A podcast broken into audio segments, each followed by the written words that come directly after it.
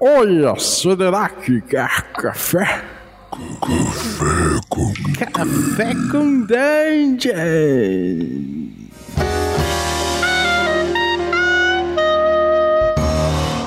Bom dia, amigos do Regra da Casa. Estamos aqui para mais um Café com Dungeon, na sua manhã com muito RPG. Meu nome é Rafael Balbi e hoje eu estou aqui bebendo um delicioso café da Ovelha Negra, enquanto ouço um camarada contar a história da sua vida com RPG. A gente vai conhecer hoje aqui o, o Jaca do Mundo Freak, né? Que tá o, tem agora é, agora não, né? Já tem um tempo aí, é streamer de RPG também, tem ba trazido bastante títulos interessantes. E, pô, a gente vai trocar uma ideia com ele sobre como ele conheceu RPG, como ele, como ele começou a jogar e como ele chegou até os dias de hoje aí com esse hobby que a gente tanto ama. Mas antes eu quero lembrar que você pode se tornar um assinante do Café com Dungeon a partir de 5 reais. Com 5 reais você já ajuda o podcast demais. É, a gente está quase chegando numa meta aí que vai liberar aí um, um mini documentário, né, na verdade, sobre a história do RPG dos anos 70 até os dias de hoje. Você também participa de sorteios dos nossos parceiros e recebe conteúdo extra. Então, picpay.me barra café com dungeon. Queria também agradecer o nosso parceiro, Promobit. Promobit, pô, é uma rede social aí, praticamente, que a galera vai cadastrando promoções. E, cara, a galera tem um seu perfil de consumo ali, você vai conhecendo e a galera vai cadastrando coisas incríveis, promoções incríveis que o Promobit dá uma olhada para ver se é, se é real. Você pode botar também ali os seus filtros para sacar as melhores promoções. Eu tenho cadastrado algumas também. A galera comenta, às vezes fala, pô, essa aí é furada, não pega, não pega esse item aí não. Mas eh, são promoções cadastradas pelos usuários.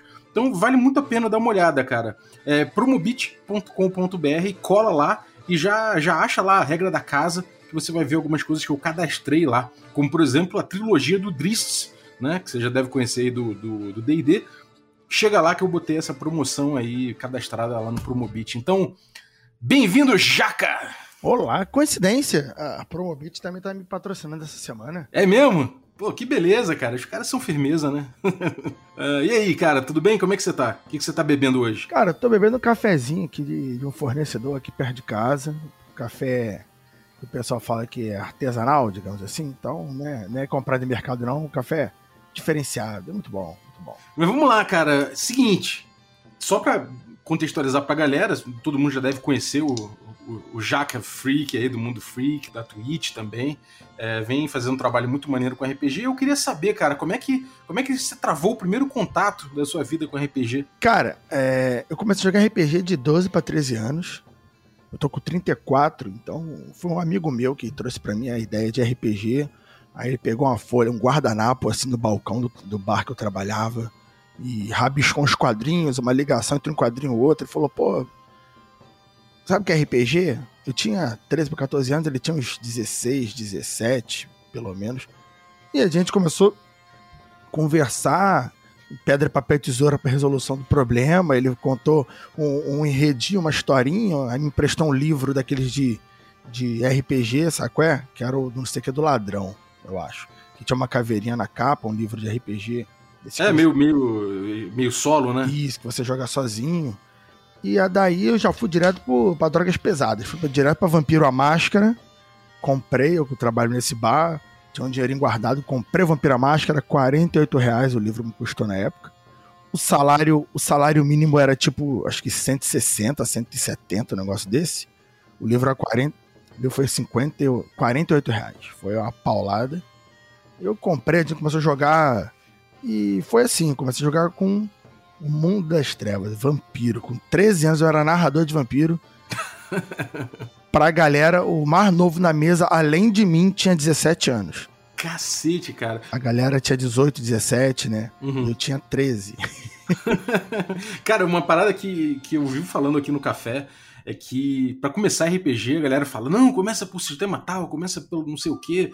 E, pô, a gente, na verdade, nem precisa de sistema nenhum, não precisa comprar livro nenhum para começar, né, cara? Não precisa nem comprar o dado. A gente, muita gente começou de uma forma muito espontânea, né? Brincando mesmo nesse, nesse negócio de faz de conta, né? Foi, foi, cara, foi muito natural, foi muito tranquilo, porque era brincadeirinha, a gente se reunia todo sábado de madrugada, jogava de madrugada. Caralho. Eu saía do trabalho 11 e meia, meia-noite, eu trabalho nesse bar, e chegava em casa, jantava, tomava um banho, pegava os livros, os dados, a galera já tava aqui na varanda me esperando, a varanda aqui de casa, e jogava até quatro e meia, cinco horas da manhã. Cara, curioso isso, porque, assim, muita gente começa, né, e começa pela fantasia medieval, até por, por conta do livro-jogo, do livro-jogo, né, muita gente, é, pô, da, da, sei lá, galera de uma geração mais, mais antiga, assim, começou a jogar mais, bem novo, teve o primeiro, primeiro, contato, às vezes, pelo jogo solo, para essas coisas que puxa pra fantasia medieval, né? Mas a gente tava. É, essa época o vampiro era muito forte no Brasil, então teve essa galera que começou a jogar assim também. Como é que é começar bem novo com um livro que já é uma coisa um pouco mais madura na teoria, né? Pelo menos na teoria. Como é que é essa coisa de, de ser uma criança e começar pelo vampiro?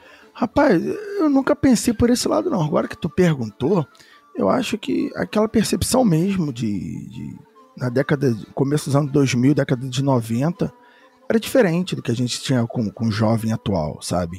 Eu com 14, como eu disse, eu com 14 anos já trabalhava, eu trabalhava desde os 12. Então tinha uma, uma percepção um pouco diferente. O meu tio, que era o dono do bar, trabalhava desde os 11. O meu avô, pai da minha mãe, pai do meu tio, trabalhava desde os 10 também, 11.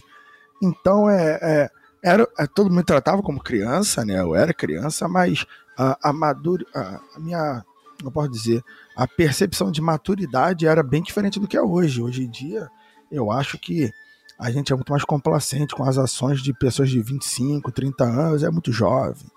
E na época, na época com, com 13, 14 anos, você já tinha que ter responsabilidade para cuidar de um caixa de um bar, de, de tomar conta do bar sozinho durante dois dias na semana. Então, é claro que os assuntos dos RPGs se refletiam diretamente é, nos meus temas, né? Minhas aventuras de RPG iniciais, ao primeiro ano, era muito engraçado. Eu cometia exageros narrativos belíssimos, né? Eu, eu ignorava a humanidade, ignorava um monte de coisas, no, de elemento de vampiro que dava o terror, né? E eu sempre, o jogo era mais um jogo de ação para mim. Então a galera ia e conforme eu fui, né? Jogando, conversando com, com o pessoal, com esse outro amigo meu, o Fernando, ele narrava também. Aí ele já tinha seus 18 anos, 17, 18 anos, ele já narrava um pouco diferente. Aí eu já fui entendendo, aí eu fui conhecendo livros de vampiro, fui lendo um livro ali, um livro aqui, fui vendo um filme aqui, um filme ali sobre vampiro, Drácula e Bram Stoker e tal. Eu fui pegando aquela é uma entrevista com vampiro, um lance desse. Aí eu fui absorvendo aquele cenário e amadurecendo a minha narrativa. Então, é, de começo, era tudo muito fantástico. Era, é, sei lá, eu chutava bebês. Não há humanidade? Que humanidade? Eu sou um vampiro, posso chutar criança, não tem problema, sabe? Então era, era uma narração muito mais solta e não tinha muita preocupação com isso. Eu tinha preocupação. Meu, meu tio vinha aqui de vez em quando ver a gente jogar, ou minha mãe ficava às vezes vendo a gente jogar. E a preocupação deles era se um deles ia me oferecer cerveja, sabe? Apesar de eu trabalhar num bar, né? E a galera que jogava comigo, né? Ainda mais depois de um ou dois anos jogando, eles já tinham todos maiores de idade, eles ficavam, né? Fumando lá o derby deles, bebendo a cerveja. E eu, quando muito, bebia uma Coca-Cola. A preocupação da minha mãe era se eu tava bebendo cerveja, sabe? É? Não era se eu tava jogando vampiro, se o tema do vampiro era matar, era arrancar a cabeça. Isso, pra ela, não interessa. Mas... É, isso é geracional, né, cara? A gente realmente nos anos 90, nos anos 2000, tinha menos preocupação, talvez, um pouco com isso. É, via Cavaleiro do Zodíaco, sangue. Sangue pra caralho. Sava a mão na televisão, a mão ficava vermelha, sabe? o que, que eu ia fazer no jogo que tinha mais sangue do que Cavaleiro do Zodíaco? Nada. Sim. Nada. Então, era muito. Outro, outra, perce, outra percepção, né? É, pô, uma coisa que eu, que eu vejo, assim, hoje em dia, eu pego D&D, eu jogava muito D&D quando eu era moleque, eu também comecei cedo e tal, e quando eu, eu voltei a jogar D&D, passei muito tempo sem jogar, entrei no vampiro, mago, lobisomem, fui, fui, arte mágica, fui jogar outras coisas. Quando eu voltei pro D&D, minha, minha maturidade em relação à vida, em relação a, sei lá, em relação às coisas de forma geral, né, fez o meu jogo mudar completamente, né? Eu peguei aquela coisa ali e, e, e usei o mesmo, o mesmo material que eu tinha, né? Peguei D&D antigo, D&D da Grow, do Cyclopedia e tal, e, e fiz com, completamente diferente porque eu mudei, né? Como é que é essa coisa de você olhar para trás hoje em dia e ver, e ver as coisas que você jogava, cara? Mudou muito, foi uma evolução, é, sei lá, até o jeito, as coisas pelas que você, que você se interessa hoje em dia Como é que foi construído isso? Como é que você enxerga hoje em dia? Eu tenho algumas anotações até hoje. Eu, eu sou um cara que eu junto muito papel. Né? Eu sou historiador, sou professor de história, e talvez isso seja mais do, da minha alma, meu DNA vem com isso. Eu junto muito papel, tenho um jornal de quando o Brasil foi campeão em 98. oh, de, do, quando o Brasil perdeu a Copa de 98, eu tenho um jornal. Eu tenho um jornal de quando o Michael Jackson morreu. Eu tenho um jornal da queda do World Trade Center. Eu, o World Trade Center caiu no dia seguinte, eu desci e comprei um jornal porque eu sabia que aquilo ali ia ser importante para o futuro. Sabe qual é? E eu, eu, tinha, sei lá, 14 anos. Eu não tinha ideia, menor história que eu seria professor de história, mas eu sabia que ia ser importante. E sobre RPG, eu tenho até hoje coisas que eu fiz no ano 2001 em caderno guardado. Então, tipo, esses dias eu tava, sei lá, final do ano passado. Todo final de ano eu costumo sempre dar uma ajeitada, uma limpeza, né? jogar papel fora, coisas do tipo. E ano após ano eu sempre encontro esses meus cadernos, minhas, minhas pastas de RPG antigo. Vira e mexe, eu paro, dou uma lida e eu bato com muita coisa que eu fazia há 20 anos atrás, literalmente, que eu acho divertido, eu acho, caraca, como que eu pensava nessas paradas, maneiro. Outras eu, caraca, que absurdo, doideira, nada a ver. Mas, no geral, é, é, as minhas ideias de RPG não eram ruins, não. Né? Eram, eram boas, eram boas. Eu, eu gosto. Algumas ideias eu até já resgatei, trouxe pra live, e a galera acha super original quando o pessoal fala assim, pô, Jacona, é, vamos fazer, geralmente domingo eu jogo lives temáticas de anime, né, de anime. Aí um dia falou assim: Ah, Jacona, pô, podia fazer uma live de Avatar, né? Mas Avatar deve ser difícil adaptar. Isso era um sábado. Eu falei: Ah, então vou fazer de Avatar amanhã. Pô, mas tu vai adaptar como? Não, gente, eu já tenho pronto. eu fiz RPG de Avatar no, na primeira vez que eu vi desenho Avatar uma década atrás. Pode ficar tranquilo. Tá feito, tá feito. E eu tinha, e eu, eu fiz a ficha, mandei pra galera, galera, caraca, tá igualzinho. Isso aqui. Eu falei, ah, cara, é, já fiz. Tu pensou, já fiz. Tudo que é antigo já tá feito. A gente tem o, o no, na comunidade, a gente tem muita gente mesmo que é assim, né, cara? Que eu acho que é, é precoce mesmo. Tipo, Thiago Rosa, aquela, aquela matéria na, na Dragão Brasil que ele fez do, do Dragon Ball, por exemplo, até hoje a galera lembra e, cara, já é uma matéria Sim. que, pô, já é um bagulho maduro, né? Um cara que manja de game design moleque, né? Molequinho. Sim. Eu, eu tenho uma adaptação que eu usei essa dele e outras mais, que é a adaptação minha aqui de Dragon Ball que eu joguei quando eu tinha 16 anos com meus primos. E até hoje ela tá aqui, saco? É, eu poderia jogar RPG amanhã em 3DT usando a adaptação de Dragon Ball e vamos que vamos. Que vamos. Tá feito. A vantagem de jogar RPG há muito tempo é que se você não tiver em papel alguma coisa que você quer jogar, você tem pelo menos uma base na sua memória, se você jogou algumas vezes. Então fica muito fácil de você adaptar a maioria uhum, das coisas. Sem dúvida, cara. E, bom, como é que, como é que você, você enxerga hoje em dia essa, esse teu crescimento né, como pessoa e o desenvolvimento do RPG em relação a isso? Né? Como é que foi, como, como é que você é, evoluiu junto com o RPG em relação a, sei lá, em relação à vida mesmo, cara, a carreira, a, sei lá, a, a se tornar um, um, produtor de conteúdo. Como é, como é que foi esse, essa tua história com, com o RPG? A vida passa e basicamente o único constante no, nos RPGs aqui de onde eu moro era eu, praticamente. É, os jogadores foram se mudando, foram casando, parando de jogar. Né? Eu era o único que quando namorava, a namorada jogava junto. Uhum. Né? A galera ia, ia não, tinham vergonha de falar para as meninas jogavam RPG. Eu sempre fui muito nerdão. Então, o, os meus grupos aqui, é, eu, eu joguei RPG seguido, direto, ano, né, semana após semana, pulando poucas semanas, durante uns 10 anos. Aí a galera, 5 anos de vampiro, aí o grupo deu uma mudada para 3DT. Aí a gente jogou mais uns 3, 4 anos 3DT, né? Tormenta. Aí a gente migrou pro DD. Aí o grupo deu uma mudada de novo, né? Aquele grupo do Vampiro não, não foi o mesmo grupo que mudou pro 3DT, que não foi o mesmo grupo que mudou pro, D&D, né? E a gente foi mudando aí quando tinha meus 25, 27 anos. Dos meus 20 aos meus 24 eu jogava live de Vampiro. Eu entrei um live. Eu quase não jogava RPG de mesa, mas eu jogava live de Vampiro. E eu jogava live em festa. Era uma festa que era aberta ao público que não era jogador e tinha gente que jogava, então era um negócio bem. Era, era o, é, o Rio by Night, isso? Era, era, é, a, a equipe fazia parte do Rio by Night, mas era. O nome da festa era Vampire. Vampire, ah. Caralho. Vampire. Era, fiquei nesse grupo aí uns quatro anos, foi bem maneiro. Tem uma galera muito boa até hoje que joga, que raramente eu falo com eles, mas que eu sempre vejo nas redes sociais. E aí comecei a dar aula tal, e o grupo foi se desfazendo, o tempo foi minguando. Aí eu parei um pouco de jogar, e uns ex-alunos meus da escola queriam jogar RPG, eu revivi o grupo, fiquei tipo um ano e meio sem jogar. Aí revivi o grupo, voltei. Aí eles com 20 e pouco, 21, 22 anos, já com meus 29, 30, aí jogava com a gente, aí voltou um grupo meu antigo, porque não tinha, tinha, tinha dois amigos só que jogavam da antiga, mas, pô, com três a gente desanimou. Quando eu trouxe os outros dois, aí ficou quatro, apareceu mais dois, aí ficou seis, então a gente voltou a jogar na moral, minha esposa, minha namorada, que é a atual minha esposa, começou a jogar também, então a gente reviveu. Aí começou a pandemia, aí pá, paramos, aí fiquei um ano sem jogar RPG, Aí joguei um pouco no Discord, mas eu não, não fluía muito bem, sei lá. É, é, tem que adaptar, né, cara? Não tem jeito. É, aí, porra, o meu grupo não funcionava mais no Discord. A gente não, não, não tentou ir pra frente.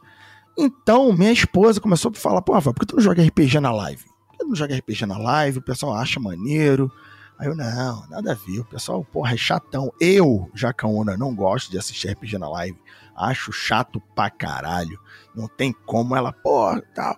Aí chamei três pessoas que acompanhavam a live para jogar, né? Três pessoas das mais assíduas na live.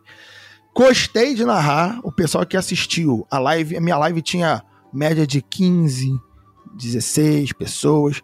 Deu 30 e blau pessoas assistindo. E eu, porra, o pessoal gostou. O pessoal, não, Jacano, joga de novo. Aí eu comecei a assistir live de outras pessoas jogando para pegar um jeito, olhar como que era a tela e comecei a gostar. Comecei a gostar porque eu tava em outra onda já, já tava é, em outro. Me descolei da, da mesa em si. E aí eu oficializei, né? As mesas de RPG aos sábados. Aí eu botei mesa de RPG quarta-feira, Tormenta 20. Aí quarta é Tormenta 20, que é um estilo que é heróico, é, capa espada, aquele negócio bem feliz, todo mundo é amiguinho. Aí vem sábado, Vampiro a Máscara, que eu incentivo a facada nas costas, que eu incentivo a traição. Quase todo jogo tem jogador traindo coleguinha, diablerizando coleguinha, é um inferno na terra. Mas antes disso, o jogo era só domingo e era um jogo todo domingo one shot diferente. E depois de três temporadas, cada temporada tinha cinco, seis semanas. Depois de três temporadas, eu fiz temporada temática. Falei, ah, não, agora vai ser temporada temática. Aí um dos temas da temporada foi Star Wars, outro foi é, Resident Evil, né? Que foi uma cidade zumbi, aquela coisa toda.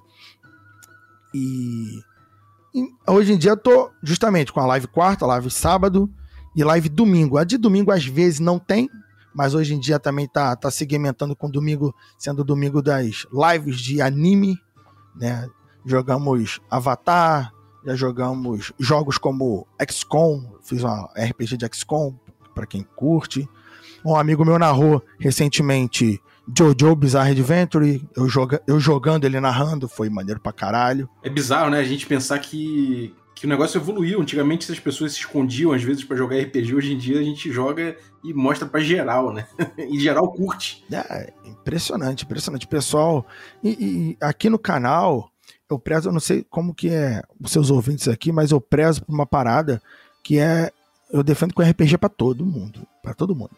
Só precisa ter disposição para jogar e ser um cara, uma pessoa tranquila.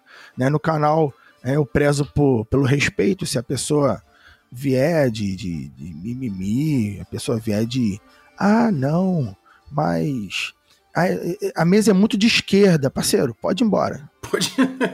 pode ir embora. Se você nunca viu minha live, não, porra, não entendeu, não? Aí, pô, já apareceu gente jogando com, com, com Lela Germano, jogando com várias pessoas, e, e já apareceu gente na, no chat que frequentava a live, que era amigo da live, que era é, inscrito no canal começou a falar sobre ditadura militar, eu bloqueei e nunca mais a pessoa volta, sabe? Uhum. Tipo, sai. Tem que dar uma filtrada, né? Não, é naturalmente. Então, pessoa babaca, pessoa racista, preconceituosa, não tem espaço. A gente canta pneu, rala fora. Toda live eu sempre prezo para ter um, o máximo que eu puder de pessoas di diferentes. É, o mínimo, do mínimo, do mínimo, que eu, que eu faço questão de realmente escolher. Tem, tem cota, é a minha mesa, todas as mesas, metade de jogadores são mulheres. Uma mesa ou outra que pode ter é, tal. Às vezes tem mais mulheres do que homens jogando, mas sempre tem que ter, se tem quatro jogadores, tem que ter duas mulheres. Tem cinco jogadores, três mulheres ou duas, pelo menos. É, isso é, isso, isso é bom mesmo, cara, porque, enfim, alarga o público, né, cara? Se você só vê é, maluco, porra, homem branco, barbado jogando ali, cara, dá, dá na mesma. Você vai ver sempre atrair sempre mesmo público também e pregar RPG para as mesmas pessoas também. Né? Agora, pô, você, você falou aí bastante do teu, pô, da tua experiência com vampiro, começou com vampiro, passou muito tempo jogando esse tipo de coisa. Isso informa muito o teu playstyle hoje em dia. Para você se encara RPG como um jogo que tem muita influência cinematográfica. O Vampiro era assim, né? Ele falava já em flashback, falava em cena, construção ali de, de, com elementos cênicos, né? O teu jogo é muito influenciado por isso. Como é que foram, como é que são essas influências de cultura assim que influenciam o teu jogo e como é que o Vampiro mesmo é, construiu talvez o teu estilo assim, sendo sendo a principal citação que você faz assim em termos de RPG? Depende. Tem dois momentos isso. Tem dois momentos. Um momento é o jogar na mesa. Jogar na mesa com outros, outras pessoas ao vivo. Jogar na mesa com as pessoas ao vivo, eu tinha um método muito diferente do que eu tenho para jogar com as pessoas online. O jogar ao vivo é. Quando você é muito amigo das pessoas jogando com você ao vivo, às vezes o jogo fica até emperrado porque a gente distrai tanto com papo paralelo que o jogo às vezes para. E a gente costuma. E ao vivo, a gente jogava muitos dados. Muitos dados. Né? O próprio Vampiro ele é um jogo muito emperrado nos dados. Você joga muito dado no Vampiro. Então a parte cinematográfica era essencial, adorava Vampiro de John Carpenter, a entrevista com o Vampiro, né? Essa, essa pegada é muito legal mas eu uso muito mais a, a, cena, cena cinematográfica online agora. O meu jogo online, é, jogando na live, jogando pelo Discord, pelo Roll20, é, eu favoreço de forma muito maior a interpretação dos jogadores. Os jogadores, basicamente, em todas as situações, ou pelo menos na maioria das situações, eles podem resolver combates sem jogar dados se eles forem malandros né? sem jogar dados de ataque, dados de defesa, sabe? Tanto que o meu vampiro é um sistema que eu uso o, a quarta edição, aquela edição do que é basicamente o, o, Re, o Vampiro Requiem, que flopou pra cacete, que ninguém gostou. Eu uso o lore do Vampiro terceira edição, eu uso as disciplinas do Vampiro terceira edição, mas eu uso as regras do Mundo das Trevas, aquela, aquele livro que é o Vampiro Requiem, basicamente. É essa a regra que eu uso. Por quê? Porque nessa regra do quarta edição, que é o Vampiro Requiem, você resol... É, toda a resolução dos dados é uma jogada de dado, você resolve o ataque, o dano, a defesa, acabou. No Vampiro a Máscara você tinha que jogar ataque, o cara tinha que jogar esquiva, e você tinha que jogar dano, o cara tinha que jogar absorver. Dava até umas cenas meio, meio estranhas, né? É, isso na live quebra completamente a imersão de quem tá assistindo. Precisa de uma coisa mais ágil, né, cara? Porque quem tá jogando porra, tá se divertindo jogando os dados. Mas quem tá assistindo, porra, parece que às vezes é só jogar dado. Ninguém faz nada, só joga dado. Então é meio chato para quem tá assistindo. Então quis dinamizar para minimizar a quantidade de dados para ficar um negócio bem cinematográfico. Eu gosto de fazer narrações é, dramáticas, eu gosto de, de, de, explicar como é um personagem é. Olha, o personagem é assim, tal. Olha, ele feriu, o seu ataque girou assim, bateu assado e feriu de tal maneira. Eu gosto de fazer isso. Eu incentivo que o jogador faça, nem todo jogador curte.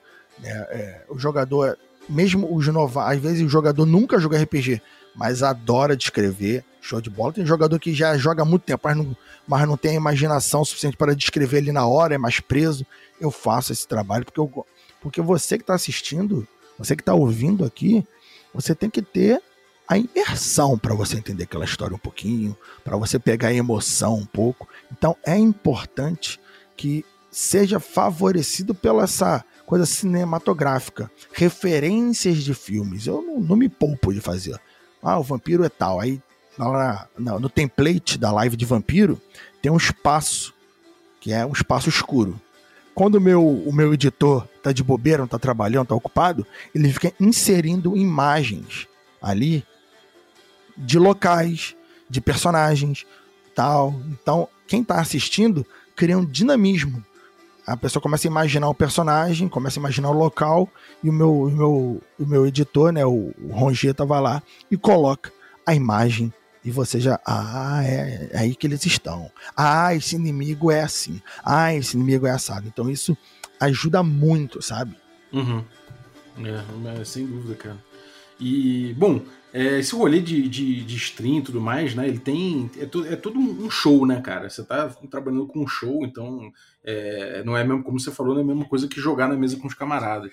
É, e aí, cara, o que, que você tem de influência? Assim, se você for falar, o meu estilo é influenciado por.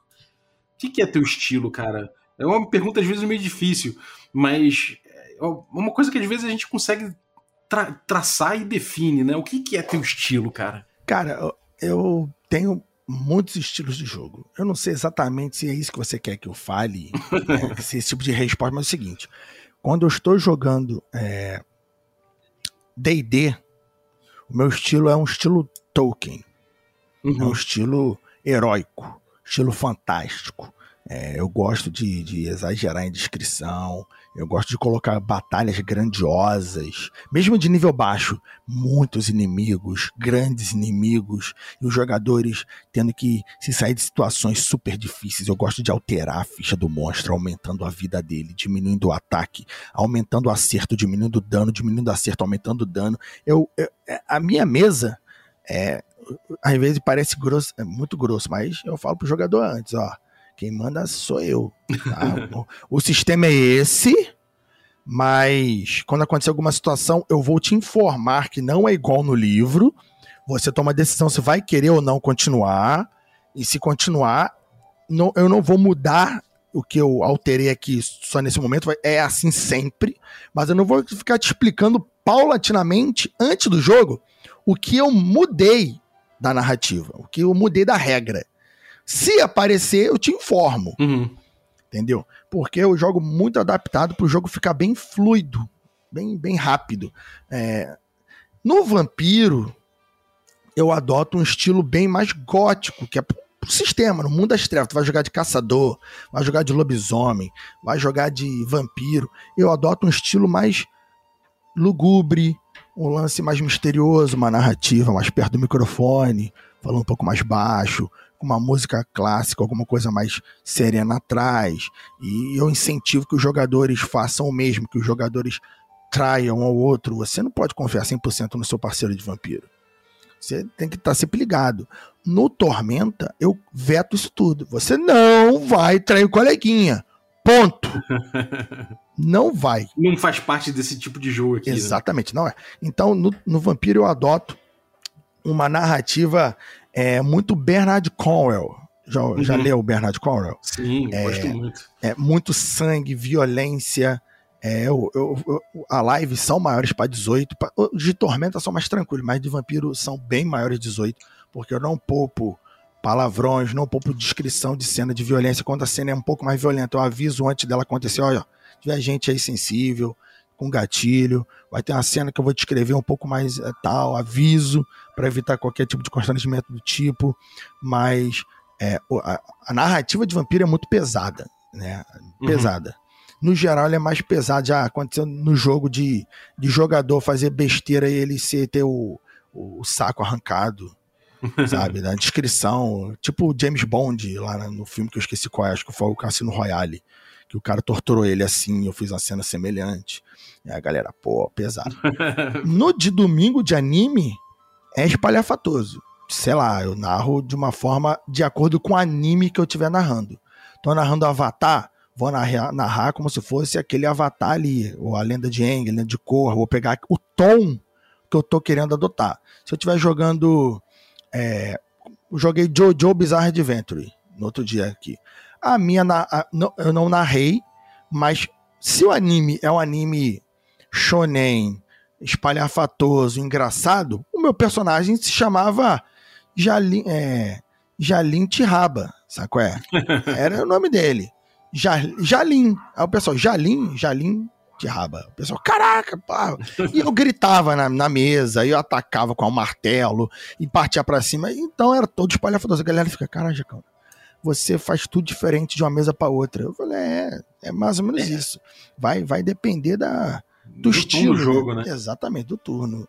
Eu, eu gosto de fazer isso. Se eu vou jogar D&D, eu vou jogar com paladino, eu vou jogar de tom heróico. Se eu vou jogar de ladino, eu vou ficar quieto na minha, roubando tudo.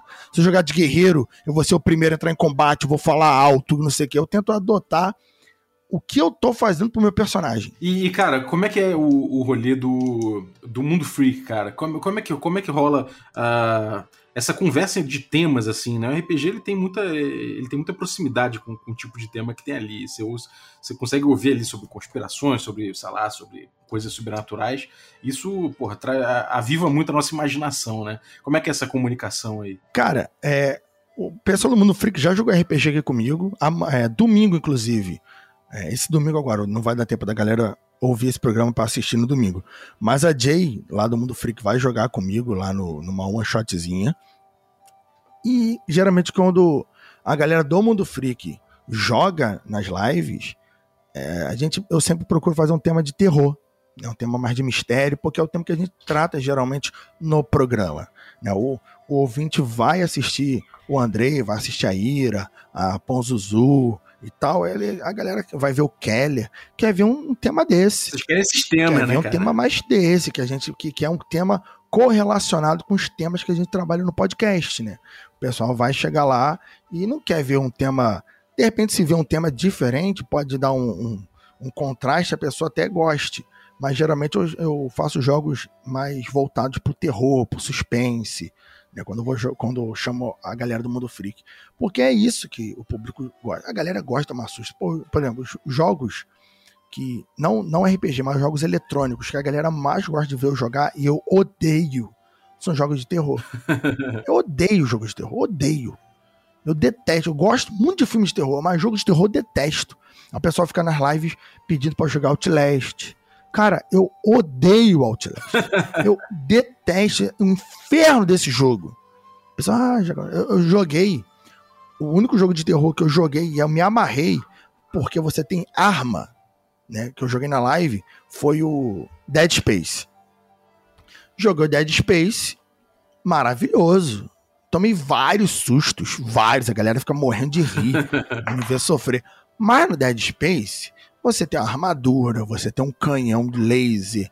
Porra, entendeu? Show de bola. No Outlast, você tem uma câmera foto, você tem uma câmera filmadora e pau no seu cu. E é isso. Entendeu? E é isso. Tá maluco? Aí tem que ficar correndo dos caras atrás de mim. Ah, pelo amor de Deus. Eu também já joguei na live o Call of Cthulhu. Uhum. Eu ganhei, me deram de presente Call of Cthulhu. E é um jogo que, que é mais cinematográfico do que um, uma correria, né? Você mais anda de um lado pro outro, investiga, toma um sustinho aqui, um sustinho ali e tal. Mas não é muito pesado. O pessoal também gosta muito. O pessoal se amarra esse, essas paradas de terror. Então, quando eu transmito isso pro RPG, eu gosto de narrar uns jogos mais tensos. Uns jogos que tem um pouco de terror, tem um pouco de gore. Tem, tem uns lances desses assim, porque o público do canal curte bastante. Uhum. É, pede bastante, né? Cara, vamos, vamos agora para uma, uma coisa de pergunta e resposta mais, mais ágil agora, de tipo meio bate-bola mesmo agora. Rola aberto ou rola atrás do escudo? Aberto. Curte cenário pronto ou faz o teu cenário? Os dois, os dois. O, o Tormenta eu uso o cenário Tormenta, apesar que eu, tô, eu faço do meu jeito. Você pega ele e adapta, né? Eu adapto tudo. Eu adiciono cidade, eu desenho no mapa. Os meus livros de Tormenta, aqueles de 3DT ainda na época, que ele era menorzinho, todos os mapas têm pontinhos e nomes de cidades que a gente inventou, a galera daqui. Então eu tenho todos os livros e tudo, tudo rabiscado, porque a gente adiciona tudo. E vampiro é tudo inventado. Vampiro, eu pego, eu gosto muito de jogar de vampiro no Brasil. Eu sempre tive esse, esse essa pegada. Ah, todo mundo joga na gringa. Eu jogo no Brasil. A minha mesa de lobisomem é na, é na cidade que eu moro, Belfor Roxo. A minha mesa de vampiro é na cidade que eu. que é no estado que eu moro, que é o Rio de Janeiro. Eu gosto de fazer isso. Né? Eventualmente os jogadores podem sair do estado, às vezes tem aventura em Minas Gerais, aventuras em São Paulo, já teve aventura no interior do, do Amapá, se não me engano, mas eu gosto de jogar no Brasil. No Brasil. É, eu jogava, jogava Vampiro também no Brasil, cara. Acho aí é riquíssimo. Até eu, eu, eu, fiz uma, uma live uma vez com Cutulo no Rio de Janeiro, Rio de Janeiro dos anos, dos anos 20. Pô, foi, foi, muito, foi muito gostoso pesquisar a história e tal, e trazer e localizar no lugar que a gente, é, que, que a gente conhece, né, bicho? Então, pô, é muito gostoso isso. Agora, quando, quando se trata assim de aventura e tal, você pensa mais numa estrutura mais sandbox, mais aberta, ou você prefere botar numa estrutura mais, mais railroads, uma coisa mais linear? A verdade é que eu, tudo para mim é sandbox, tudo. Eu nunca faço o final do jogo. Na verdade, eu só penso no começo do jogo e no encerramento. O meio eu parei de planejar tem uns 15 anos. Joga pra galera. eu, ah, cansei de fazer jogo e os jogadores fazer tudo ao contrário do que eu queria que eles fizessem. então falei, eu vou parar de perder meu tempo, né? Parei com essa porra. Sério, fazia jogo bonitinho pra ir na todos os lugares. O jogador nunca ia onde eu queria. Parei de perder tempo. Uma das vantagens de jogar, por exemplo, Vampiro que eu preparo os NPCs, penso onde os NPCs vão existir e como o meu cenário de vampiro é o mesmo.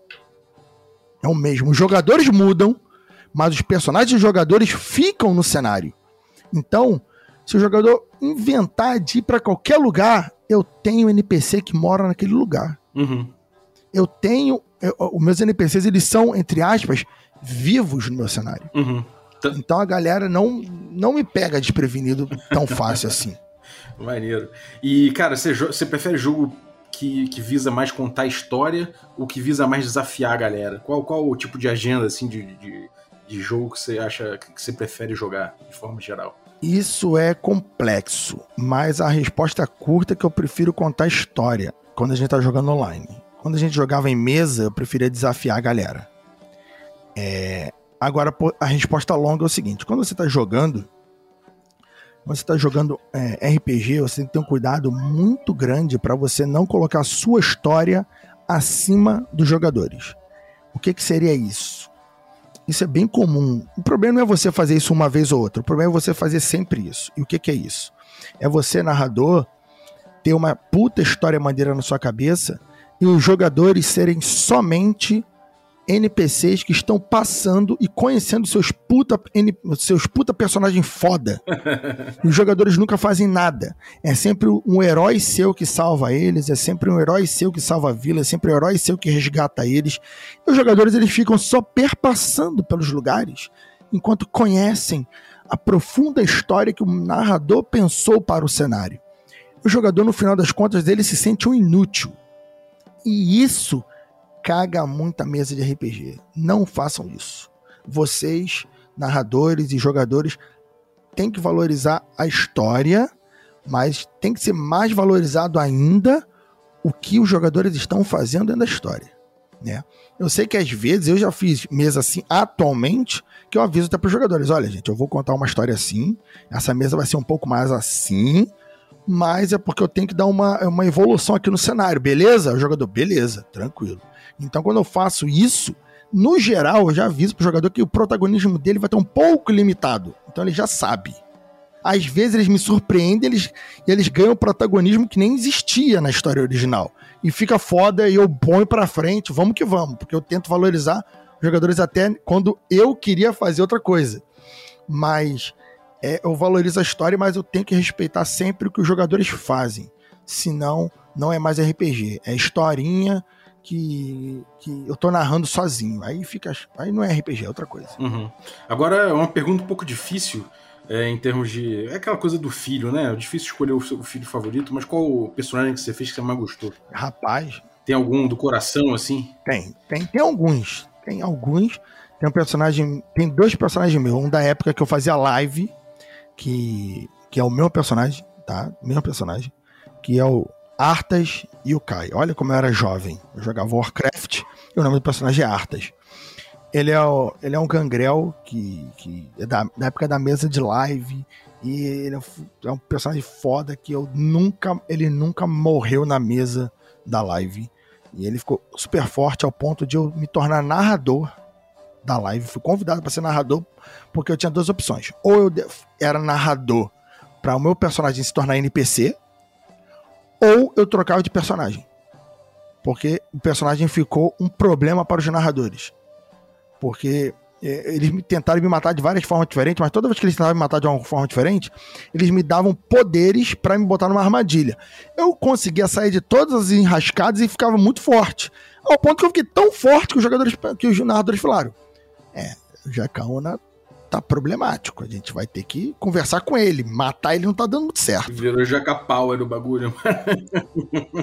não, é, eu, eu era um gangrel de oitava, aí, aí tinha um Cetita que fez um, um, ritual que tirava meu coração, então ninguém conseguia me entorpar, mas o cara tinha meu coração, então ele me. Ele, eu obedecia a ele, mas eu consegui. Aí ele, em troca disso, ele aumentou minha geração, então passei a ser de sétima. Aí, porra, eu diablerizei, eu tinha aquela vontade que não aparecia. E eu fiz um monte até que eu matei o Cetita que tinha meu coração. Cara. E eu tinha meu coração numa caixa, sacou? Parecia um lit. e eu peguei meu coração, escondi. Falei, pau no cu dos otários. Ninguém nunca vai me entorpar agora. Escondi meu coração pra caralho.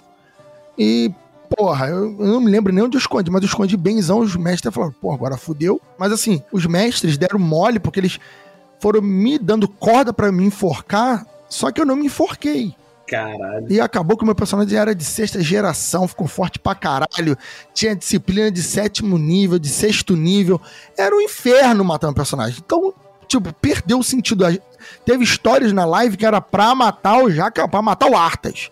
E não me matava. Aí eles, ah, foda-se, vamos botar ele como NPC nessa porra. E ele, o Artas, né, eu, eu, eu, pego ele, ele é um NPC da live hoje em dia. E aí eu mudei a história dele, fiz um retcon do, da, da história.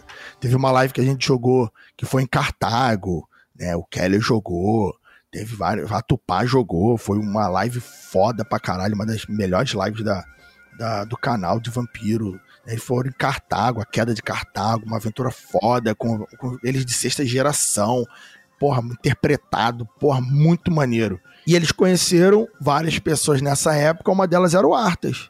E o Artas, né, eles conheceram o mestre do Artas, e numa outra aventura eles conheceram o Artas, há dois mil anos atrás. Aventura lá. lá. Aí o Artas está na mesa de 2002. Né? Eles não sabem exatamente quem é o Artas ainda, porque é um mistério da mesa, mas o cara existe no cenário. E eles ficam muito bolados de bater de frente pro cara, porque eles sabem que o cara, há 1900 anos atrás, matava gente pra caralho. Imagina com 2 mil anos de idade nas costas. Então eles, porra, se eles bater de frente com esse cara vai dar ruim.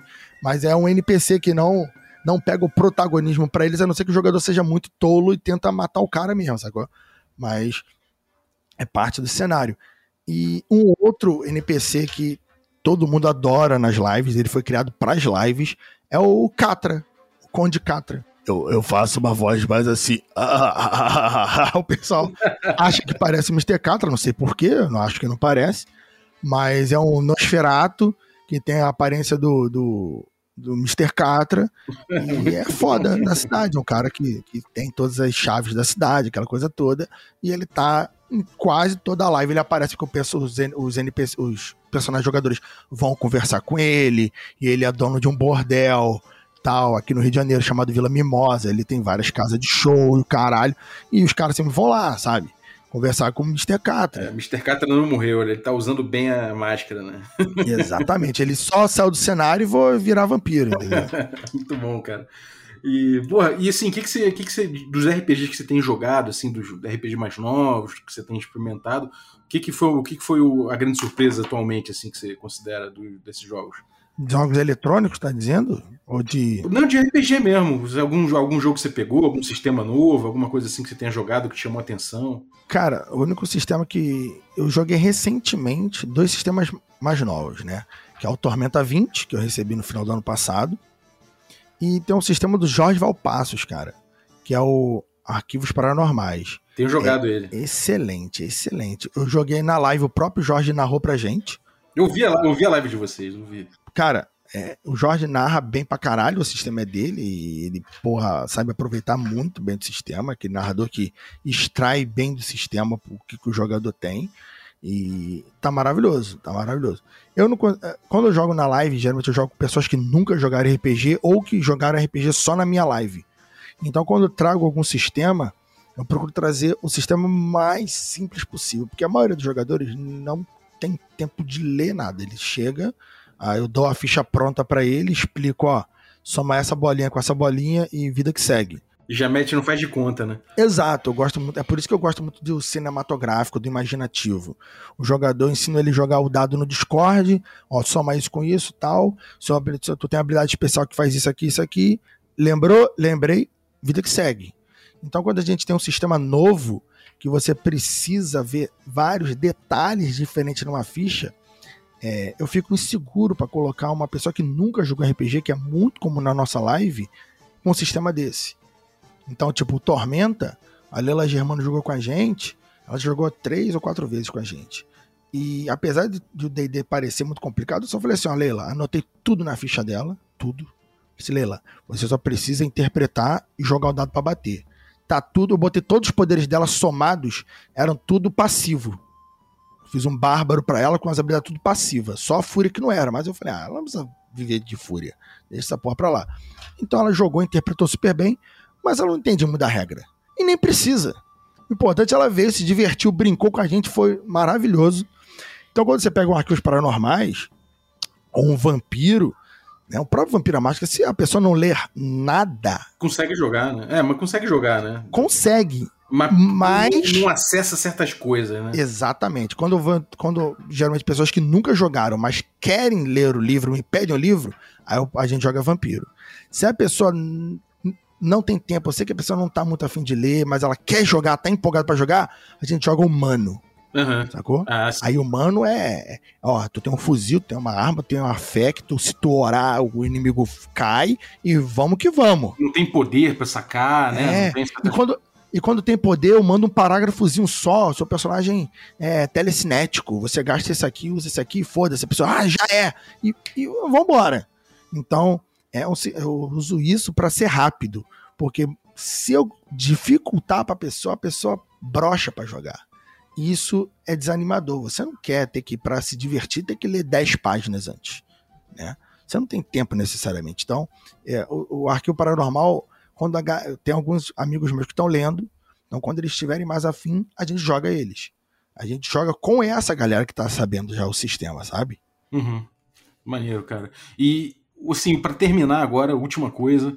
O, tem algum RPG que falta na tua cabeça, assim, você fala, puta, tinha que ter esse RPG aqui dessa parada?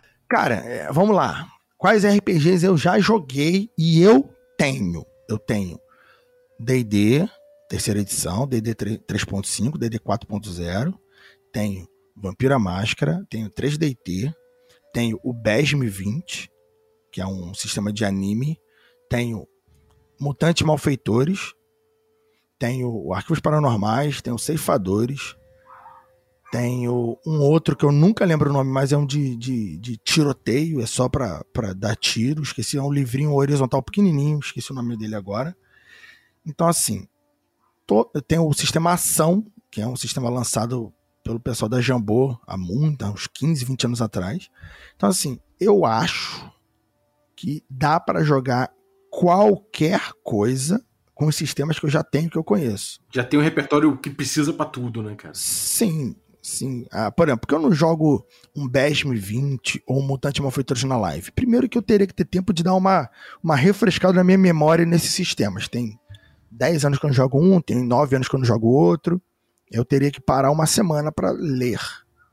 Segundo, como eu falei para vocês agora, não dá para pedir para 3, 4 jogadores pegar um calhamaço que é o Mutante Malfeitores, né? dois dedos de largura de livro e falar assim: lê aí para montar seu personagem. Ou menor, lê só os poderes que esse personagem que eu escolhi para você tem. Cara, se o cara for jogar com um, um, Tony Stark da vida, a armadura dele tem uma lista de poderes. uma lista. Que dá tranquilamente seis, sete páginas para serem lidas. Então, é, esse sistema é muito legal, mas não serve para jogar com jogador novato, jogador que não vai ler, não dá, sabe? Tu não vai conseguir tirar a essência. Quando eu quero jogar um negócio mais super-heróis, mais jogado, eu jogo 3DT. Ó, 3DT tem isso aqui, você tem isso aqui de habilidade, de vantagem, você tem essa magia, essa aqui, esse poder aqui. Vamos que vamos. O jogador, ah, rapidinho. Então, assim, é, eu acho que já inventaram RPG de tudo. De tudo. De tudo que é coisa. Então dá para jogar com tudo que eu já tenho, dá para jogar. E todo dia sai sistema novo de RPG praticamente. Por ano deve sair aí uns 30 sistemas diferentes só no Brasil. Só no Brasil. É, uns são mais fáceis, outros são mais complicados, uns são mais cinematográficos. O próprio Jorge Valpassos, de sistemas que ele tem, ele deve ter uns 40 sistemas diferentes. ele lança um por, um, um por mês, né? Ele, ele, é demais, ele tem muitos sistemas diferentes.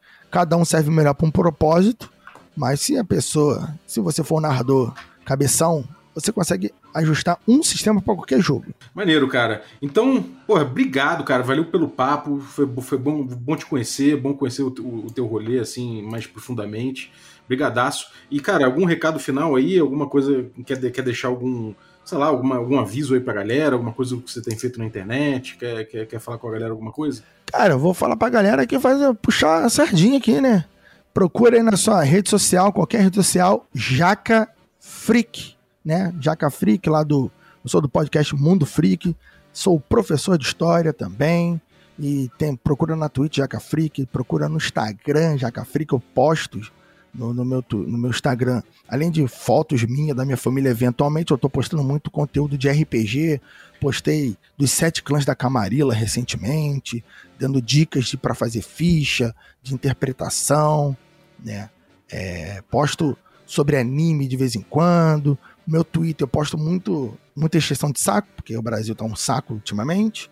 Mas me siga nas redes sociais para saber novidades, tem sorteios. Você quer jogar RPG? O RPG da minha live é aberto, todo mundo pode jogar, acompanha a live, você acumula seus pontinhos lá e você pode comprar vaga para poder jogar. As lives de domingo são abertas a todo mundo que, que, que juntar os pontos e comprar, né? Essas lives de anime é aberto para geral. As lives de vampiro e de tormenta são exclusivas para apoiadores do canal, né? Para os inscritos no, no, na Twitch. Mas é isso, é isso aí.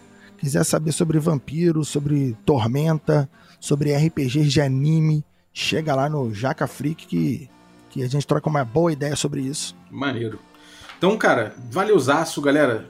Siga aí os, os links aí, vou deixar no descritivo do episódio e sejam felizes. É isso aí. Muito obrigado, cara. Muito obrigado você também que ficou ouvindo a gente até agora. Valeu uh, também os nossos assinantes, a galera que torna possível essa aventura. A galera Café Expresso, os Café com Creme e os Café Gourmet. Galera, muito obrigado, um abraço e até a próxima.